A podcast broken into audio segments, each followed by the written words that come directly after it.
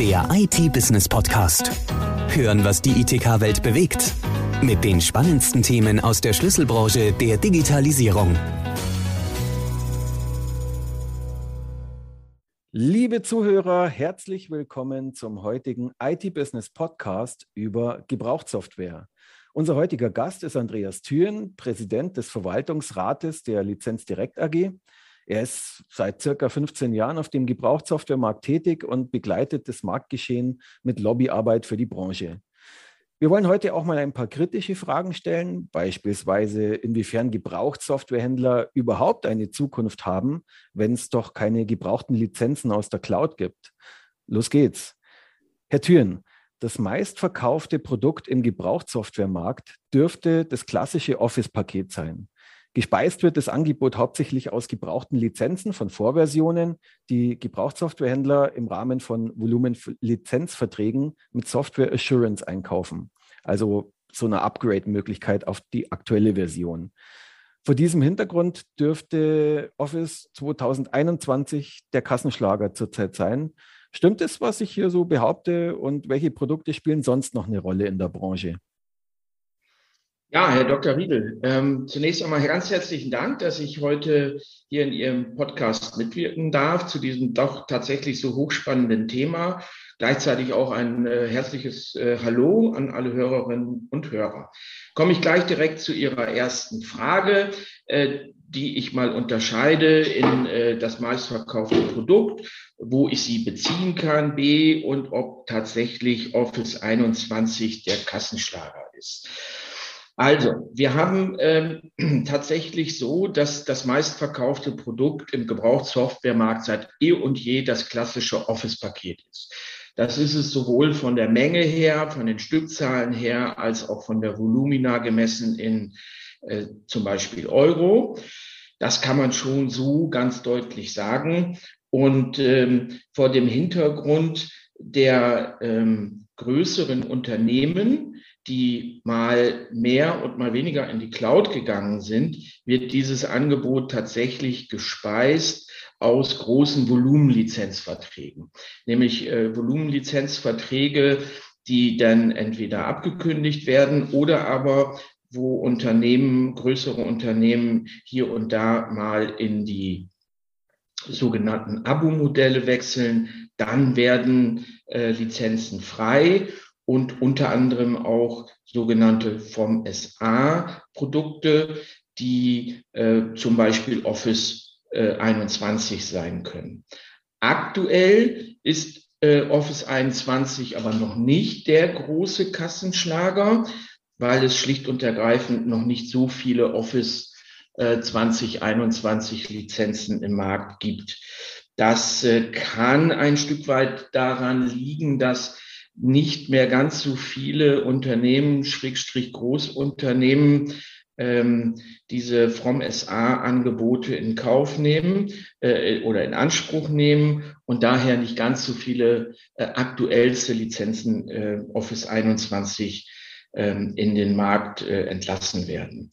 Äh, grundsätzlich äh, sind aber sehr viele Office-Lizenzen in den Markt entlassen worden, vor allen Dingen auch nachdem Microsoft ähm, dieses Modell From SA wieder zugelassen hat. Sie wissen ja vielleicht, dass sich auch die Lizenz direkt maßgeblich dafür eingesetzt hatte, ähm, dass Kunden das wieder zugesteht. Und seitdem ja, da war was, ja.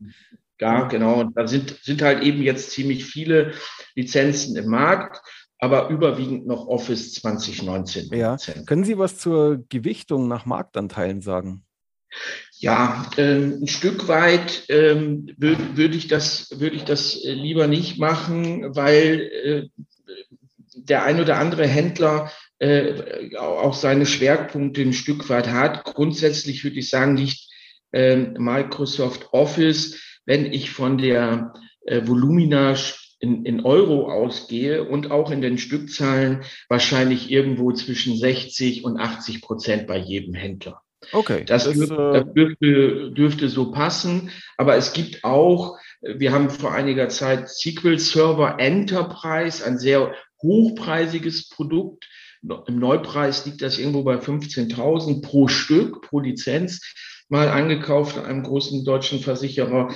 Da äh, kann man durchaus dann auch in solche Umsatzsphären kommen, äh, wie ich sie sonst zum Beispiel nur im Office-Bereich vorfinde. Auf der anderen Seite, wenn Sie 25.000, um eine Zahl zu nennen, Windows Server Kall äh, verkaufen, die dann vielleicht nur 10, 12 oder 15 Euro pro Stück kosten, dann haben Sie von der Menge her auch sehr viel abgesetzt, aber die Euro-Summe äh, ist dann entsprechend deutlich geringer, als wenn Sie eine gleiche Menge an zum Beispiel Office verkauft hätten. Ja, klingt logisch. Jetzt sage ich einfach mal, Office ist dann von der Menge her äh, sowas wie das Brot- und Buttergeschäft der Branche. Ähm, und jetzt ist die Frage, wenn es äh, keine On-Premises-Varianten mehr gibt, fällt dann dem Gebrauchtsoftwaremarkt nicht praktisch das Fundament weg? Denn in der Cloud gibt es keine Gebrauchtsoftware.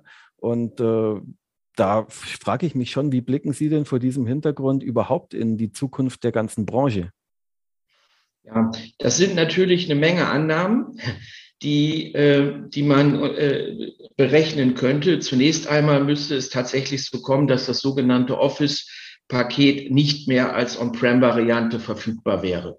Wenn wir mit der Annahme mal äh, starten würden und es gäbe tatsächlich diese äh, Variante nicht mehr, dann müsste die Branche schon schauen, wie sie aus den verbleibenden Produkten, äh, ich sag mal, sich ernährt.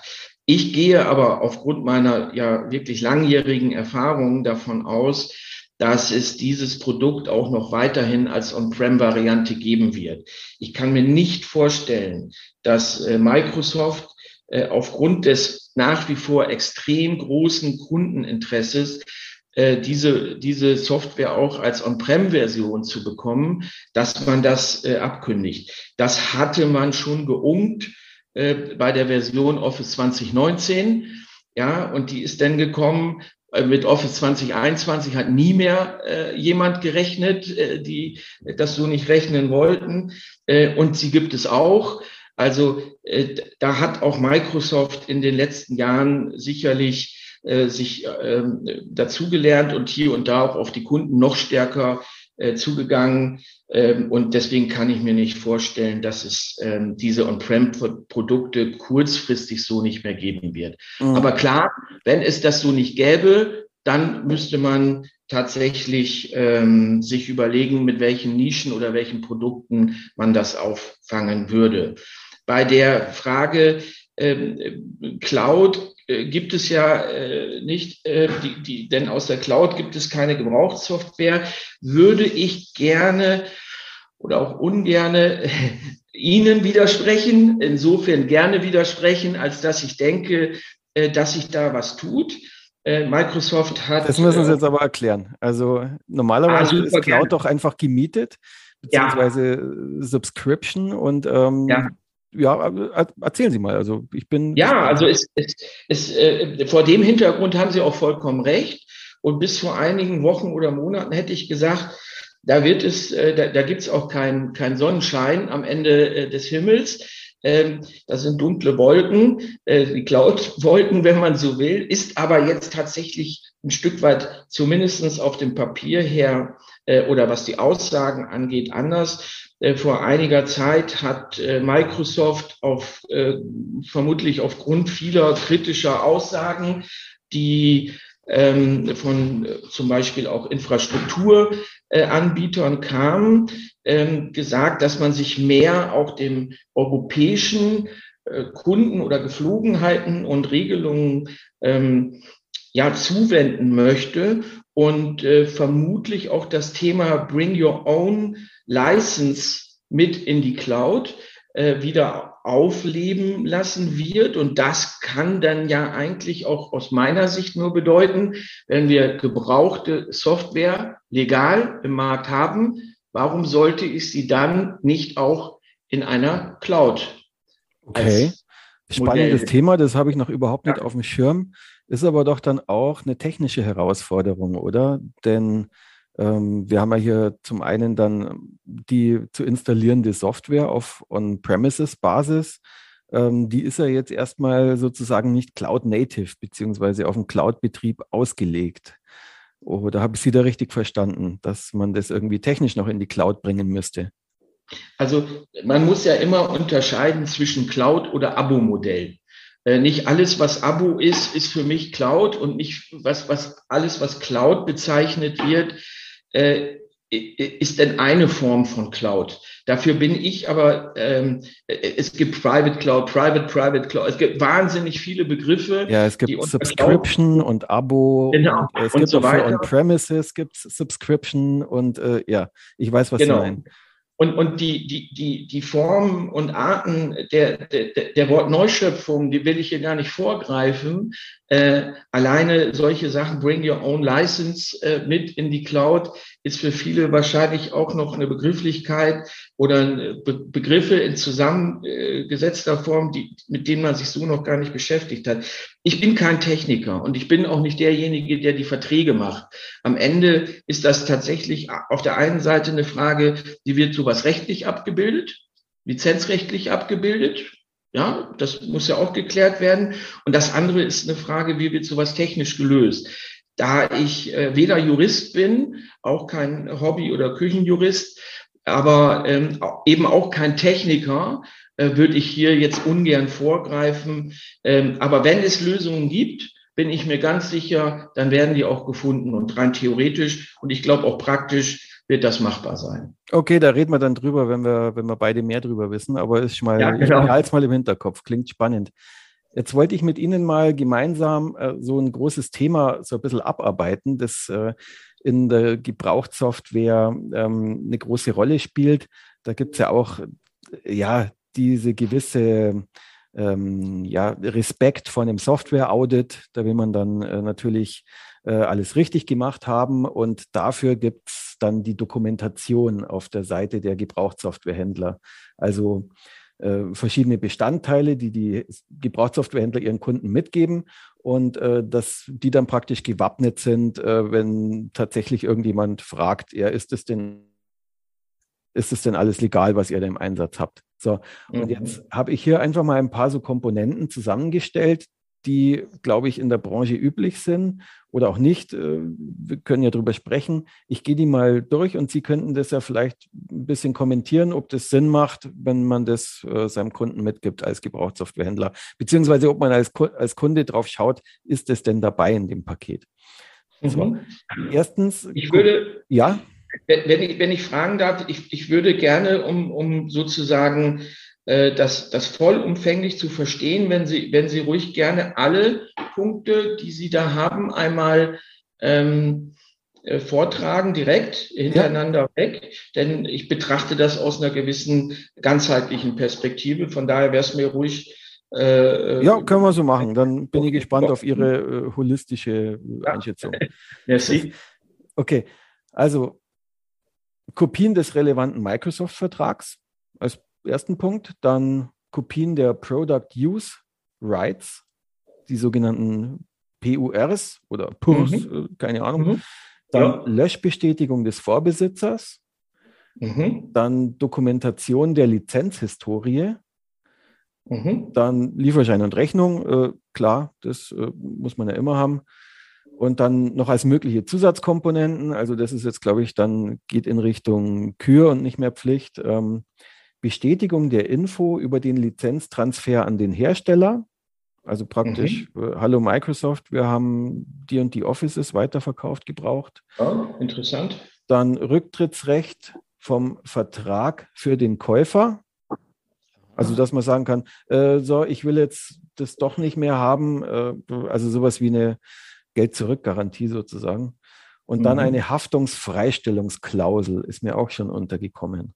Ja. Jetzt bin ich gespannt auf Ihre Gesamteinschätzung. Ja, also äh, Sie sagten eingangs, äh, man möchte das äh, ganz gerne äh, äh, unter anderem alles Azure haben und richtig haben, weil man ja auch ein bisschen Angst vor dem Hersteller hat.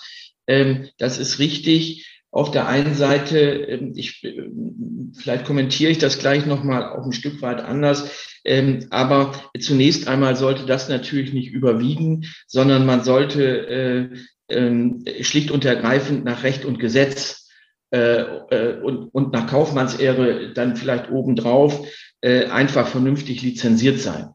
Und man sollte halt äh, darauf achten, dass ähm, alles das, was ich einsetze, ähm, was ich gekauft habe, dass das äh, Hand und Fuß hat und dass ich überhaupt lizenziert bin. Ja, auch das ist ja eine, eine Fragestellung, die sich in einigen Ländern äh, ein Stück weit ja auch manchmal ganz anders ergibt. Ähm, und das sollte man natürlich mindestens nach bestem Wissen und Gewissen äh, deichseln können. Auf der anderen Seite muss ich aber auch sagen, dass ich immer wieder, und das ist einer meiner Lieblingsthemen, über die ich sehr gerne auch sehr lange diskutieren würde, immer wieder äh, vollkommen äh, überrascht bin, ähm, äh, warum und mit welcher Intensität und von wem diese, diese Thematik der, der sogenannten Dokumentation, einige nennen das auch Offenlegung, überhaupt diskutiert wird. Zunächst einmal vorab, ähm, äh, ich begleite den Markt ja schon, schon wirklich sehr, sehr, sehr, sehr lange und, und einer der, der, der, der, der, der, der wichtigsten Punkte ja, ist doch natürlich auch aus purem Eigeninteresse, dass wir hier nur Dinge verkaufen, dafür spreche ich sicherlich auch für meine äh, Kollegenhändler oder Kolleginnenhändler, ähm, die absolut einwandfrei sind. Ja, der, der gesamte Markt oder auch selber jeder eigene Händler und Unternehmer würde, würde maßlos äh, leiden, wenn hier Sachen einfach nicht korrekt sind. Äh, Würden Sie denn sagen, ähm, dass, dass das eigentlich schon überall korrektes Geschäft ist unter den Gebrauchtsoftwarehändlern? Also Nein, das würde ich leider nicht so sagen, ähm, weil, und da würde ich jetzt gerne nämlich tatsächlich dann, dann auch umdrehen nämlich nicht, äh, was gebe ich jetzt dem Kunden mit, äh, zuvordererst stellen, sondern äh, wie fängt es eigentlich mit dem Einkauf an? Und ähm, gerade zu einer Zeit, als es äh, einige Lizenzen kaum oder wenig gab, dazu gehören RDS-Lizenzen, bestimmte Server-Lizenzen oder wie auch immer, aber auch sämtliche äh, Standardprodukte wie Office, ähm, hat der ein oder andere aus meiner Sicht vielleicht nicht immer äh, so genau hingeschaut, ob äh, alles vernünftig dokumentiert ist. Oder aber er hat genau hingeschaut, hat aber vielleicht leider äh, nicht die, die Ausbildung dazu. Äh, Sie werden sehen, am Ende dieser Frage schließt sich da auch ein Kreis. Wir müssen also äh, als Softwarehändler, Gebrauchtsoftwarehändler, wahnsinnig und kompromisslos darauf achten, dass all diese Sachen, die Sie gerade genannt haben, nämlich Löschungsbestätigung, Product Use Rights, die relevanten Verträge, äh, manchmal kommen dazu noch Customer Price Sheets, sogenannte VLSC-Auszüge ähm, oder MLS, die Statements, äh, die, die Microsoft Licensing Statements.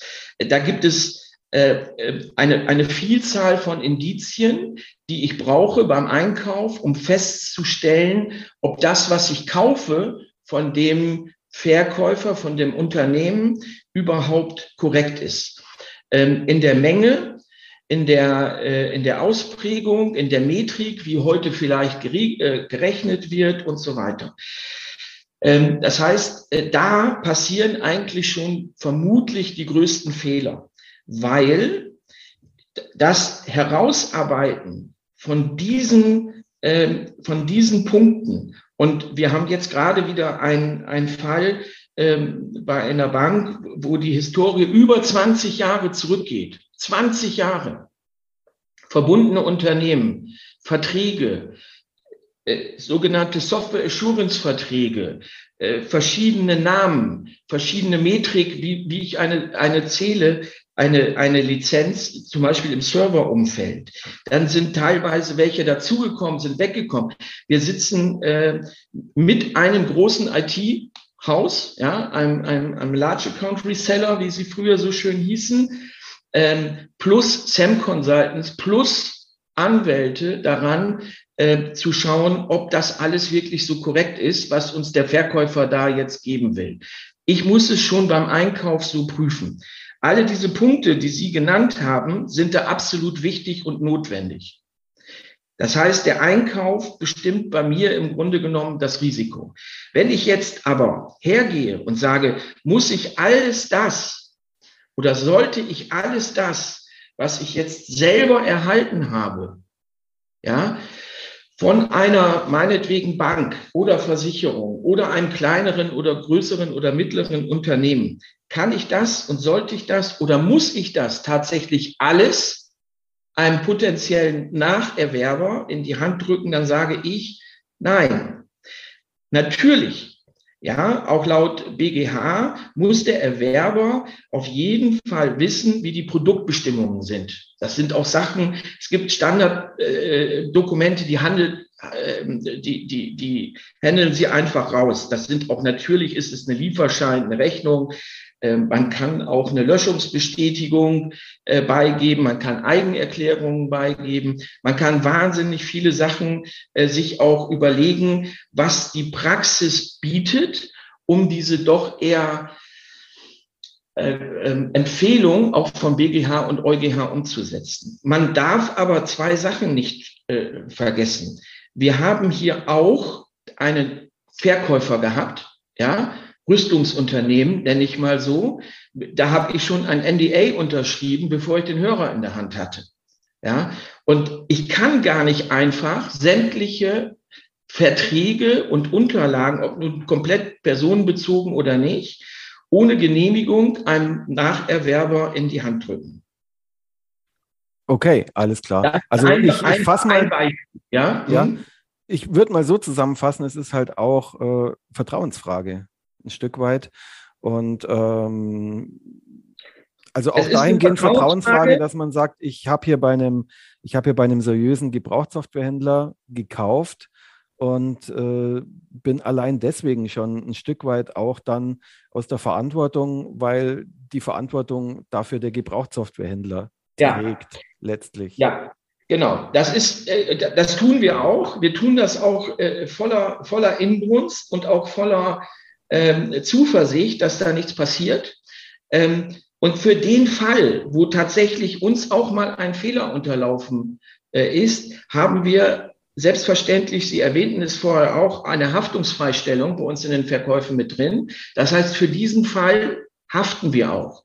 Okay. Ähm, wenn man genau aber hinschaut, dann sieht man, dass äh, so eine Haftungsfreistellung von dem einen oder anderen auch mal schnell dahergesagt ist. Wir zum Beispiel haben unsere durch eine sogenannte Vermögensschadenhaftpflichtversicherung auch noch abgedeckt. Okay, jetzt also kommen wir ein bisschen zu sehr ins Detail. Ich, ich würde ganz gern jetzt ja? noch äh, ein paar andere Fragen klären. Die Zeit ist, wird ein bisschen ja. knapp. Ähm, ja. Sie sind auch bekannt dafür, dass Sie gern mal Microsoft wegen der Preispolitik kritisieren. Vielleicht in aller Kürze, was sind denn Ihre Kernkritikpunkte? Also ich würde gar nicht unbedingt sagen, dass wir äh, bekannt dafür sind, dass wir die Preispolitik äh, ähm, äh, kritisieren. Ich gehe eher mal davon aus, äh, dass gemeint ist, dass wir ähm, bestimmte preispolitischen ähm, Maßnahmen kritisieren, äh, wo aus unserer Sicht der Rechtsrahmen nicht mehr gegeben ist. Ich bin ja. ich wollte ich wollt darauf hinaus, äh, es, ja. es, gab von Ihnen Kommentar, der verschickt ja. wurde, da sind Sie darauf eingegangen, dass äh, Microsoft doch ganz schön die Preise raufgesetzt hat ja. und wegen Vendor-Login, der wohl auch in der Cloud ziemlich an ja. der Tagesordnung ist, das auch durchsetzen kann. Also genau das meine ich. Haben jetzt, Sie haben jetzt die Preispolitik nicht gerade gelobt, sagen wir mal so. Genau das meine ich. Also erstmal äh, ist mir doch sonnenklar äh, äh, als Wirtschaftswissenschaftler, dass man äh, Preise erstmal frei kalkulieren und setzen kann. So. Aber eben nur im Rahmen äh, dessen, wie äh, Recht und Gesetz das auch zulässt. Und wenn wir marktbeherrschende Unternehmen haben und man mag das so oder so deuten wollen, manchmal sagt Microsoft, die wären es auch gar nicht, aber das ist jetzt nur ein Beispiel. Auf jeden Fall muss man Rechtsrahmen beachten und äh, aus unserer Sicht ist das hier äh, in Teilen nicht optimal ähm, äh, passiert. Und äh, wir wollen eigentlich eher die Kunden darauf hinweisen, äh, dass sie sich damit eben auch beschäftigen. Weniger Kritik an Microsoft und seine Preise, als vielmehr ein Zwischenruf an alle Nutzer, an alle Kunden, äh, sich mal zu überlegen, was es bedeutet, wenn man sich in ein Obligo, in eine langfristige, äh, ja, ich sag mal, Schuldverschreibung begibt, wo auch einseitig Preise erhöht werden können. Okay, das klingt doch vernünftig. Ähm, letzte Frage. Wohin wird sich der Gebrauchtsoftwaremarkt insgesamt entwickeln? Vielleicht auch in aller Kürze, bitte. Ja, also ich glaube, er wird sich noch über Jahre sehr positiv entwickeln. Ich bin äh, fest davon überzeugt, dass wir zum einen ähm, weiterhin On-Prem-Produkte haben werden, ähm, die es zu vermarkten gibt. Ich bin äh, zweitens davon überzeugt, dass es weitere Nischen, weitere Hersteller geben wird, äh, die es auch gebraucht äh, äh zu handeln äh, gilt und wo das auch machbar sein wird. Ich bin davon drittens fest davon überzeugt, dass europäische Stärken äh, auch Freiheit, ja, das ist für mich eine, ein, ein, eine, eine der essentiellsten Stärken überhaupt, die wir hier auch in Europa haben, äh, wieder stärker in den Vordergrund äh, treten. Äh, es gibt ja verschiedene Acts, äh, die von der EU und so weiter auch äh, angestoßen wurden, sowas wie Unabhängigkeit, äh, auch in der IT zu erzielen, nicht nur in ja, ich will das hier gar nicht nennen, in anderen Märkten, wo, wo, wo es jetzt viel diskutiert wird, sondern dass wir uns eben auch äh, im IT-Umfeld äh, möglichst unabhängig machen. Und da glaube ich, ist On-Prem oder auch der, der, das Juwel dieses äh, äh Gebrauchtsoftwaremarktes kann dabei helfen, zumindest ein Stück weit mehr Unabhängigkeit ähm, äh, ja, zu schaffen. Und von daher bin ich extrem zuversichtlich für den äh, Software-Gebrauchtmarkt. Okay. Vielen Dank, Herr Thien, für das interessante Gespräch und ich hoffe darauf, dass wir das äh, demnächst mal wieder fortsetzen können. Oh, sehr gerne. Entweder in der Tiefe oder in der Breite oder wir finden ganz neue Themen. Das würde mich sehr freuen, Herr Dr. Riedel. Alles klar. Danke. Der IT-Business Podcast. Hören, was die ITK-Welt bewegt. Der Audiopool mit den spannendsten Themen aus der Schlüsselbranche der Digitalisierung. Jetzt abonnieren auf Spotify, Soundcloud, YouTube, Deezer und iTunes.